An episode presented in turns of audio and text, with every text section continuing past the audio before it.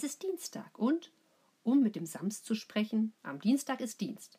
Oder in deinem Fall wieder eine neue Deutschstunde, zu der ich dich begrüßen möchte. Hallo! In den letzten Folgen habe ich immer mal wieder davon gesprochen, dass du Worte in deinen Wortschatz aufnehmen kannst und solltest. Wortschatz. Was bedeutet das eigentlich? Schauen wir uns das Wort doch mal genauer an. Wie nennt man denn ein solches Wort? Der Wortschatz. Du hast recht, das ist ein zusammengesetztes Nomen. Und aus welchen Wörtern ist es zusammengesetzt? Ganz genau. Aus den beiden Nomen das Wort und der Schatz. Bei einem zusammengesetzten Nomen spricht man beim ersten Wort, also hier bei Wort, von dem Bestimmungswort. Das zweite Wort, in diesem Fall Schatz, ist das Grundwort. Das Bestimmungswort bestimmt das Grundwort näher. In diesem Fall, was ist also ein Wortschatz? Genau ein Schatz aus Wörtern. Und wie das bei einem Schatz so üblich ist, ist ein Schatz umso wertvoller, desto voller er ist, desto mehr Reichtümer er hat. Und bei einem Wortschatz sind das natürlich die Wörter. Je mehr Wörter du kennst, desto größer und wertvoller ist dein Schatz. Und deshalb arbeitest du heute wieder an deinem Wortschatz, also an deinem Wortschatz. Das ist die erste Aufgabe. Danach folgt die Bewegungsübung und anschließend ein weiteres Kapitel aus Erich Kästners Kindheit. Für heute brauchst du folgende Materialien: deine Federtasche, dein Rechtschreiben 3 Heft, das Aufgabenheft mit dem zusätzlichen Arbeitsblatt Wörter mit den Endungen ig, isch und lich.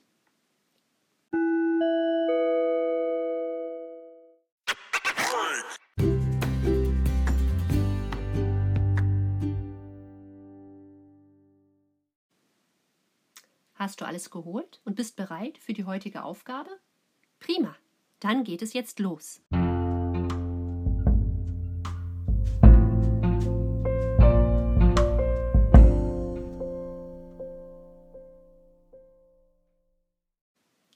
Welche Wörter sammelst du heute für deinen Wortschatz?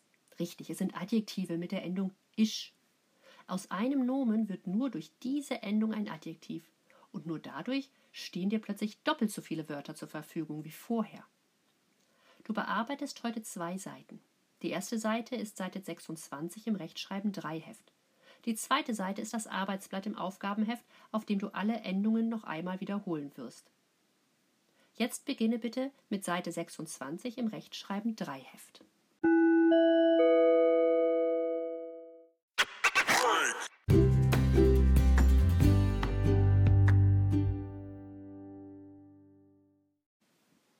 Bist du fertig? Hast du 16 neue Wörter deinem Wortschatz zugefügt? Großartig. Ich frage mich, ob dir vielleicht etwas aufgefallen ist, als du die Adjektive gebildet hast. Zum Beispiel bei Wort Nummer 7, der Sturm. Oder bei Wort Nummer 10, die Wahl. Was hat sich bei der Bildung des Adjektivs verändert?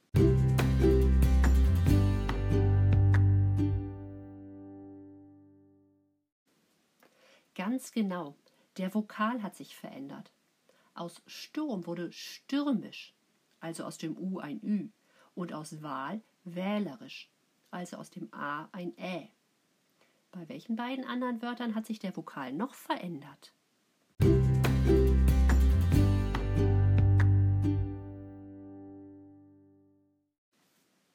Du hast völlig recht. Bei Wort Nummer 11, Europa, da wird das Adjektiv europäisch. Und bei Wort Nummer 16, der Narr, da wird zum Adjektiv närrisch. Prima. Nimm jetzt bitte das zweite Arbeitsblatt, wo die drei Endungen ik, also ig, isch und lich noch einmal wiederholt werden. Bevor du die Aufgaben auf dem Blatt bearbeitest, liest dir bitte den Text in dem Kasten ganz oben durch.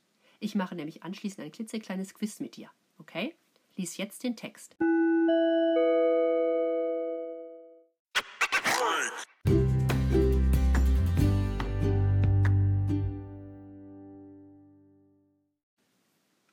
Hast du den Text sorgfältig durchgelesen? Dann kannst du mir jetzt bestimmt beantworten, welche der drei Endungen am häufigsten vorkommt. Die richtige Antwort lautet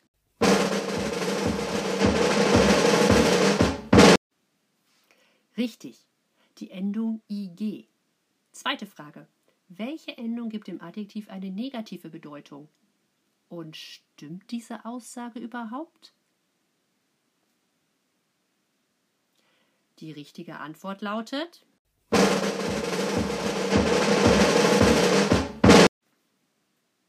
die Endung isch. Und was meinst du? Stimmt diese Aussage? Sind wirklich alle Wörter mit isch negativ? Nein, die Aussage stimmt nicht. Wenn du die Seite im Rechtschreibenheft 3 anschaust, die du gerade bearbeitet hast, dann siehst du es. Weder das Wort himmlisch, noch das Wort malerisch, noch das Wort magisch sind negativ. Da siehst du mal, wie man Aussagen durchaus mitunter überprüfen muss. Gut, dass wir das getan haben, stimmt's? So, jetzt bist du dran. Bearbeite das Arbeitsblatt und anschließend vergleichen wir die Lösungswörter. In Aufgabe 1 sind einige der Wörter ein bisschen knifflig. Da musste auch ich erstmal ein bisschen überlegen. Ich bin gespannt, ob du die richtige Endung findest. Bei Aufgabe 2 ist in jeder Zeile jeweils eine richtige Lösung. Übrigens, wie schreibt man denn Adjektive gleich nochmal?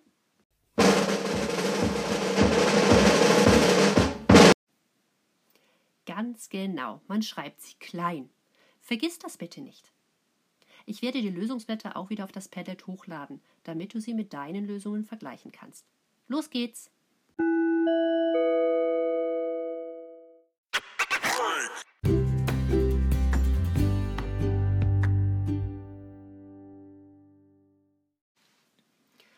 Hast du alles bearbeitet? Großartig. Dann kommen wir jetzt zu den Lösungswörtern.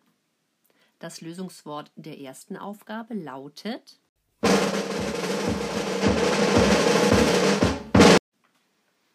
Schokoladeneis. Hm, lecker, das hätte ich jetzt auch gerne. Sind dir die Lösungen in der ersten Aufgabe alle leicht gefallen? Ich musste bei Wort Nummer 4, der Zank, mit dem Adjektiv zänkisch und bei Wort Nummer 7, der Fall, mit dem Adjektiv fällig auch erstmal ein bisschen nachdenken. Wie ist dir das ergangen? Lösen wir doch jetzt das Lösungswort der zweiten Aufgabe. Da lautet das Lösungswort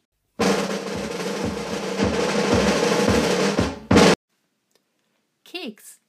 Jetzt kriege ich langsam wirklich Hunger. Die vier Adjektive lauten verdächtig, stachelig, gewaltig und wolkig. Hast du alle gefunden? Prima dann ist deine Arbeit für heute erledigt. Herzlichen Glückwunsch. Kommen wir wieder zu etwas Sportlichem.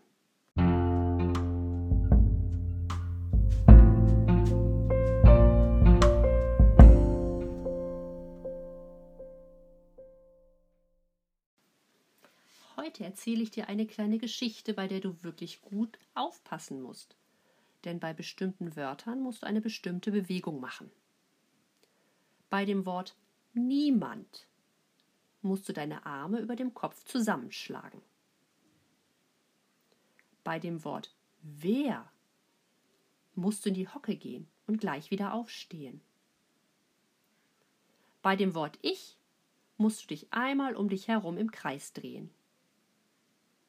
Und bei dem Wort fragen, also auch bei fragt oder fragst, hüpfst du einmal auf der Stelle. Ich wiederhole noch einmal. Niemand. Die Arme über dem Kopf zusammenschlagen. Wer? Einmal in die Hocke gehen. Ich? Einmal im Kreis drehen.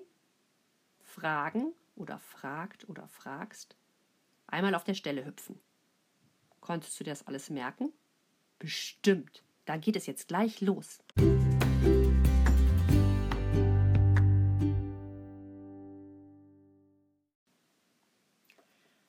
Niemand. Kennt ihr wohl den Unfuggeist, der mit Namen niemand heißt? Wohnt beinahe in jedem Haus. Fragt nur mal Land ein, Land aus. Wer hat Vaters Tisch bekleckst, Mutters Fingerhut verhext, Mutters Nadeln, Mutters Scheren? Wer nahm von den Stachelbeeren? Wer zerschnitt den neuen Ball? Überall und überall ist's und war's derselbe Wicht. doch zu fassen ist er nicht. Niemand hat das Garn verfilzt, niemand hat die Wurst stibbilzt, niemand krachte mit der Tür, niemand kann etwas dafür, dass der Garten offen steht, niemand trat ins Nelkenbeet, niemand aß vom Apfelbrei, niemand riss das Buch entzwei, niemand warf das Glas vom Tisch, wenn ich ihn einmal erwisch. Such und hasch ihn alle Tage, wenn ich Kinder nach ihm frage, kommen sie in große Not, werden Feuer, feuerrot. Fragst du um im ganzen Land? Niemand ist er bekannt.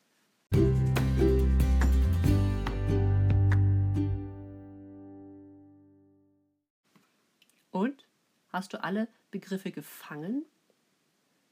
Dann bist du jetzt bestimmt gut gelockert und kannst dem nächsten Kapitel von Erich Kästners Kindheitsgeschichte lauschen. Heute geht es um Hochzeiten. Hm, mal sehen, was Hochzeiten mit ihm zu tun haben.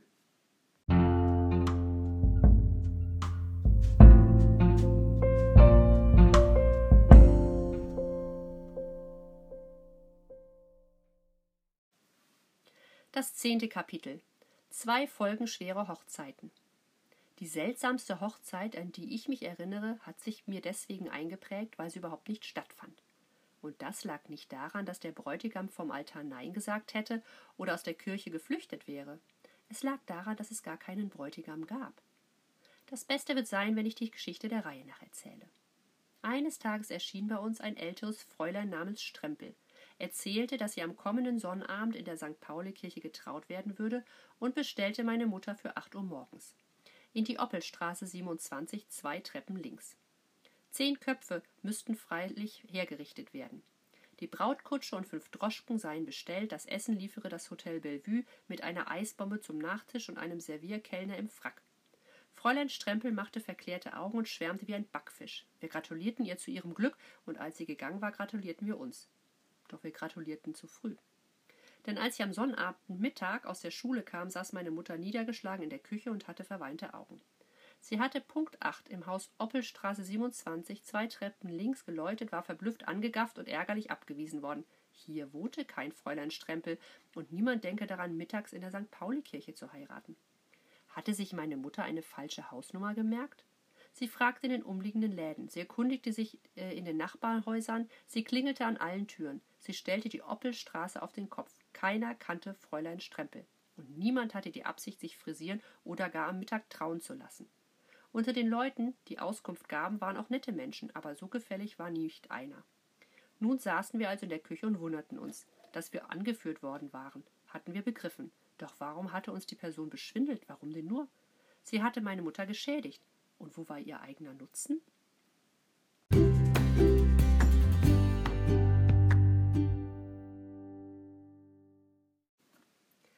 Ein paar Wochen später sah ich sie wieder. Ich kam mit Kieslings Gustav aus der Schule und sie ging an uns vorüber, ohne mich zu erkennen. Sie schien es eilig zu haben. Da war nicht viel Zeit zu verlieren, jetzt oder nie. Rasch nahm ich den Ranzen vom Rücken, gab ihn dem Freund, flüsterte, bring ihn zu meiner Mutter und sag ihr, ich käme heute etwas später. Und schon lief ich der Person nach. Gustav starrte hinter mir drein, zuckte die Achseln und brachte brav den Schulranzen zu Kästners. Der Erich kommt heute später, richtete er aus. Warum? fragte meine Mutter. Keine Ahnung, sagte Gustav. Inzwischen spielte ich Detektiv. Da mich Frau Strempel, die wahrscheinlich gar nicht Strempel hieß, nicht wiedererkannt hatte, war die Sache einfach. Ich brauchte mich nicht zu verstecken. Ich brauchte mir kein Vollbart umzuhängen, wo hätte ich den auch so schnell hernehmen sollen. Ich musste nur aufpassen, dass ich ihr auf den Fersen blieb. Nicht einmal das war ganz leicht, denn Fräulein Strempel oder nicht Strempel hatte große Eile und lange Beine. Wir kamen gut vorwärts. Albertplatz, Hauptstraße, Neustädter Markt, Augustbrücke, Schlossplatz, Georgentor, Schlossstraße. Es wollte kein Ende nehmen. Und ganz plötzlich nahm es doch ein Ende. Die Person bog links in den Altmarkt ein und verschwand hinter den gläsernen Flügeltüren von Schlesinger und Co. Feinste Damenkonfektion. Ich fasste mir ein Herz und folgte ihr. Was werden sollte, wusste ich nicht. Dass mich der Geschäftsführer, die Direktricen oder die Verkäuferin mustern, musterten, war peinlich, aber was half's? Die Person durchquerte das Erdgeschoss, Abteilung Damenmäntel. Ich auch. Sie stieg die Treppe hoch und passierte den ersten Stock, Abteilung Kostüme, und stieg die nächste Treppe hoch. Ich auch. Sie betrat den zweiten Stock, Abteilung Sommer- und Backfischkleider, ging auf einen Wandspiegel zu, schob ihn zur Seite und verschwand. Der Spiegel schob sich hinter ihr wieder an den alten Fleck. Es war wie in Tausend und eine Nacht. Da stand ich nun zwischen Ladentischen, Spiegeln, fahrbaren Garderoben und unbeschäftigten Verkäuferinnen und rührte mich vor Schreck und Pflichtgefühl nicht von der Stelle. Wenn wenigstens Kundinnen da gewesen wären und anprobiert und gekauft hätten, aber es war ja Mittagszeit, da war man daheim und nicht bei Schlesingers. Die Verkäuferinnen begannen zu kichern. Eine von ihnen kam auf mich zu und fragte mutwillig, wie wär's denn mit einem flotten Sommerkleidchen für den jungen Herrn? Wir haben entzückende Dessins auf Lager. Darf ich Sie zum Anprobieren in die Kabine bitten? Die anderen Mädchen lachten und hielten sich die Hand vor den Mund. Solche Gänse. Wieso war Fräulein Nichtstrempel hinter dem Spiegel verschwunden und wo war sie jetzt? Ich stand wie auf Kohlen. Eine Minute kann sehr lang sein. Und schon wieder näherte sich eines dieser niederträchtigen Frauenzimmer. Sie hatte ein buntes Kleid vom Bügel genommen, hielt es mir unters Kinn, kniff prüfend die Augen zusammen und sagte Der Ausschnitt bringt ihre wundervolle Figur vorzüglich zur Geltung. Die Mädchen wollten sich vor Lachen ausschütten. Ich wurde rot und wütend. Da erschien eine ältere Dame auf der Bildflechte und die Etage wurde mäuschenstill. Was machst du denn hier? fragte sie streng. Weil mir nichts Besseres einfiel, antwortete ich, ich suche meine Mutter. Eines der Mädchen rief, von uns ist es keine, und das Gelächter brach von neuem los. Sogar die ältere Dame verzog das Gesicht.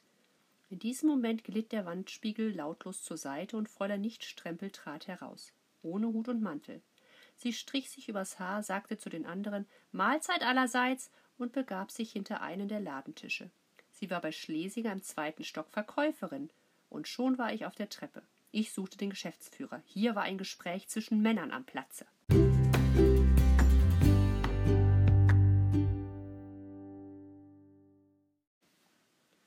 Nachdem sich der Geschäftsführer meine Geschichte angehört hatte, hieß er mich warten, stieg in den zweiten Stock und kehrte nach fünf Minuten mit Fräulein Nichtstrempel zurück.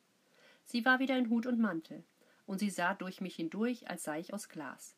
Hör gut zu, sagte er zu mir. Fräulein Nietzsche geht jetzt mit dir nach Hause. Sie wird sich mit deiner Mutter einigen und deren Schaden ratenweise gut machen. Hier ist ein Zettel mit Fräulein Nietzsches Adresse, steck ihn ein und gib ihn deiner Mutter. Sie kann mich, falls es notwendig sein sollte, jederzeit aufsuchen. Adieu. Die Glastüren schwangen auf und zu. Fräulein Strempel, die Nietzsche hieß, und ich standen auf dem Altmarkt. Sie bog, ohne mich eines Blickes zu würdigen, in die Schlossstraße ein, und ich folgte ihr. Es war ein schrecklicher Marsch. Ich hatte gesiegt und fühlte mich recht elend. Ich kam mir vor wie einer jener bewaffneten Soldaten, die auf dem Heller hinter dem Militärgefangenen herliefen. Ich war stolz und schämte mich. Beides zur gleichen Zeit. Das gibt es. Schlossstraße, Schlossplatz, Augustbrücke, Neustädter Markt, Hauptstraße, Albertplatz, Königsbrücker Straße. Immer ging sie kerzengerade vor mir her. Immer folgte ich ihr mit fünf Schritten Abstand. Noch auf der Treppe. Vor unserer Wohnungstür drehte sie sich zur Wand. Ich klingelte dreimal, meine Mutter stürmte zur Tür, riss sie auf und rief Nun möchte ich endlich wissen, warum du. Dann merkte sie, dass ich nicht allein war und wenig mitbrachte. Treten Sie näher, Fräulein Strempel, sagte sie. Fräulein Nietzsche, verbesserte ich.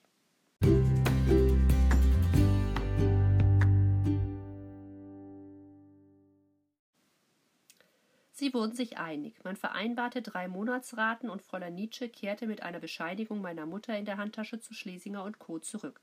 Sie verzog keine Miene. Der Schaden ließ sich verschmerzen. Und trotzdem war es eine Katastrophe. Wir erfuhren es mit der Zeit. Die Gläubiger kamen von allen Seiten, das Hotel, die Weinhandlung, der Fuhrhalter mit der Hochzeitskutsche, der Blumenladen, ein Wäschegeschäft, alle fühlten sich geschädigt und alle wollten einen Teil des Schadens ratenweise ersetzt haben. Und Fräulein Nietzsche zahlte ihn ab, monatelang. Zum Glück behielt sie ihren Posten bei Schlesinger, denn sie war eine tüchtige Verkäuferin, und der Geschäftsführer hatte begriffen, was ich noch nicht begreifen konnte. Ein alternes Fräulein, das keinen Mann fand, hatte heiraten wollen und weil sich ihr Wunsch nicht erfüllte, log sie sich die Hochzeit zusammen. Es war ein teurer Traum, ein vergeblicher Traum, und als sie erwachte, bezahlte sie in Ratenweise und wurde mit jeder Monatsrate ein Jahr älter. Manchmal begegneten wir uns auf der Straße, wir sahen einander nicht an. Wir hatten beide Recht und Unrecht, doch ich war besser dran, denn sie bezahlte einen ausgeträumten Traum, ich aber war ein kleiner Junge.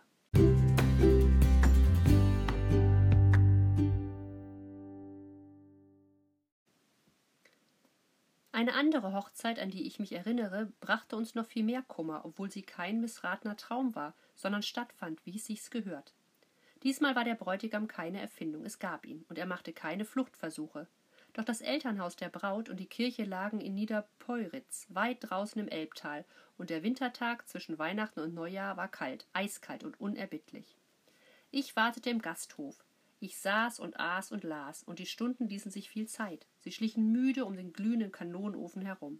Die Welt vom Fenster war grauweiß und kahl, und der Wind fegte die Felder wie ein betrunkener Hausknecht. Er kehrte den alten, verharschten Schnee aus einer Ecke in die andere. Er wirbelte ihn wie Staub in die Luft und heulte und johlte, dass die Fenster klirrten. Manchmal blickte ich hinaus und dachte, so muss es in Sibirien sein. Und es war doch nur in Niederpreuritz bei Dresden an der Elbe. Als mich meine Mutter nach fünf Stunden abholte, war sie von der Arbeit so erschöpft, dass sie sich nicht auszuruhen traute. Sie drängte zum Aufbruch, sie wollte heim. Und so machten wir uns auf den Weg. Es war ein Weg ohne Wege. Es war ein Tag ohne Licht. Wir versanken in Schneewehen. Der Sturm sprang uns von allen Seiten an, dass wir taumelten. Wir hielten uns aneinander fest. Wir froren bis unter die Haut. Die Hände starben ab, die Füße waren wie aus Holz, die Nase und die Ohren wurden kalkweiß. Kurz bevor wir die Haltestelle erreichten, fuhr die Straßenbahn davon, so sehr wir auch riefen und winkten. Die nächste kam zwanzig Minuten später. Sie war ungeheizt und von Schnee verklebt. Wir saßen während der langen Fahrt stumm und steif nebeneinander und klapperten mit den Zähnen. Daheim legte sich meine Mutter ins Bett und blieb zwei Monate liegen. Sie hatte große Schmerzen in den Kniegelenken. Sanitätsrat Zimmermann sprach von einer Schleimbeutelentzündung und verordnete Umschlägen mit fast kochendem Wasser.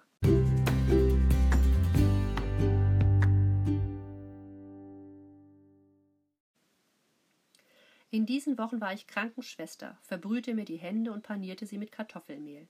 Ich war Koch und fabrizierte mittags, wenn ich aus der Schule kam, Rühreier, deutsche Beefsteaks, Bratkartoffeln, Reis und Nudelsuppen mit Rindfleisch, Niere und Wurzelwerk, Linsen mit Würstchen, sogar Rindfleisch mit Senf und Rosinensauce. Ich war Kellner und servierte meine versalzenen, zerkochten und angebrannten Meisterwerke stolz und ungeschickt auf Mutters Bett. Ich deckte abends Lehrer Schuriks Tisch mit kalter Küche und schnitt mir manchmal heimlich eine Scheibe Wurst ab. Ich holte für unser eigenes Abendbrot die Mahlzeiten in großen Töpfen aus dem Volkswohl, und wenn mein Vater aus der Ko äh, Kofferfabrik heimkam, wärmten wir das Essen auf. Nach dem Essen wuschen wir das Geschirr ab und Paul Schurig half beim Abtrocknen. Die Teller und Tassen klapperten und klirrten, dass die Mama im Schlafzimmer zusammenzuckte. Manchmal wuschen wir sogar die Wäsche und hängten sie auf die Leine, die wir quer durch die Küche gezogen hatten. Dann krochen wir, geduckt wie Indianer auf dem Kriegspfad, unter und zwischen den klatschnassen Taschentüchern, Hemden, Bett und Handtüchern und Unterhosen umher und probierten alle Viertelstunde, ob die Wäsche endlich trocken sei. Doch sie ließ sich nicht drängen, und wir mussten mit dem Scheuerhaken manche Pfütze aufwischen, damit das Linoleum keinen Flecken bekam.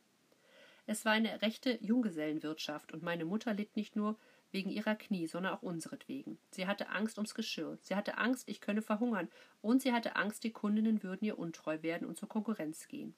Diese dritte Sorge war nicht unberechtigt. In der Eschenstraße hatte sich ein Darmfriseur etabliert und machte in den umliegenden Geschäften seine Antrittsbesuche. Da tat Eilen Not. Sanitätsrat Zimmermann erklärte, die Patientin sei noch krank. Die Patientin behauptete, sie sei gesund, und so blieb kein Zweifel, wer von beiden Recht behielt. Sie stand auf, biss die Zähne zusammen, hielt sich beim Gehen unauffällig an den Möbeln fest und war gesund. Ich trabte die frohe Botschaft verkündend von Geschäft zu Geschäft. Die Konkurrenz war abgeschlagen, der Haushalt kam wieder ins Lot, das Leben nahm seinen alten Gang.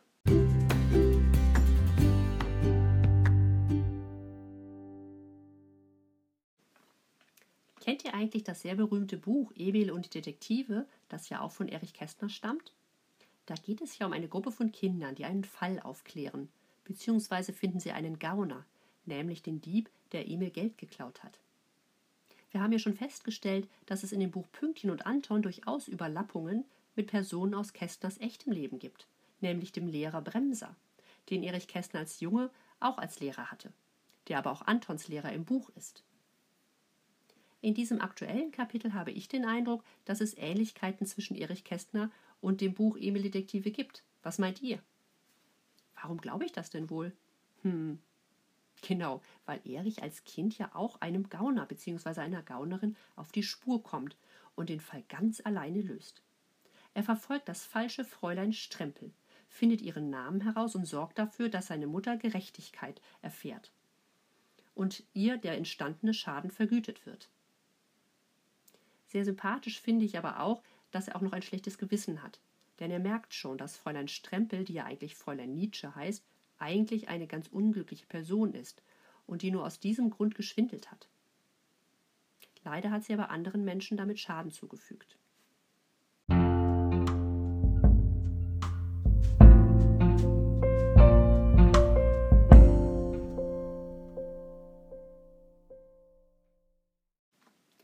Jetzt ist deine Deutschstunde für heute auch schon wieder vorbei.